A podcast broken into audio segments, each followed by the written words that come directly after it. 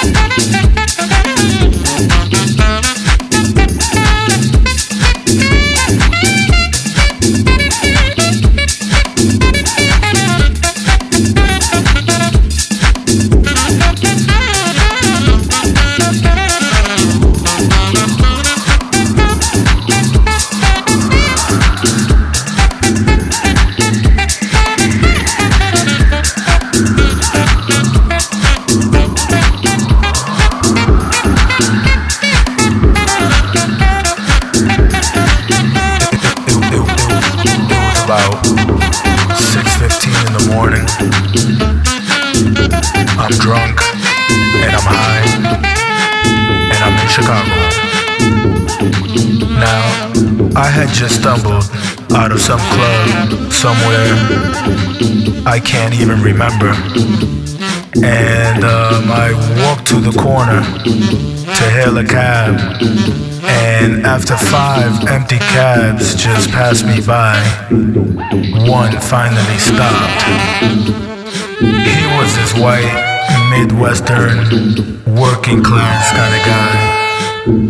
You know the type. So, anyway, I jumped in and I said, Hyatt Regency, please. And he looked at me like I was crazy and said, Where? Downtown? And I said, Yeah, yeah, yeah. Now, the whole way down to the Hyatt, he kept looking at me stare. I ain't paying no mind though. Cause a brother like me was just interested in the beautiful Chicago skyline.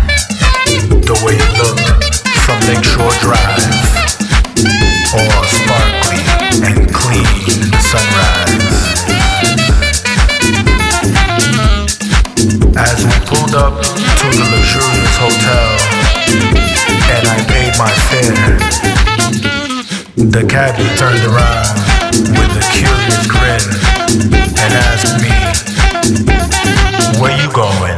To work? And I looked back at him and I said, Work?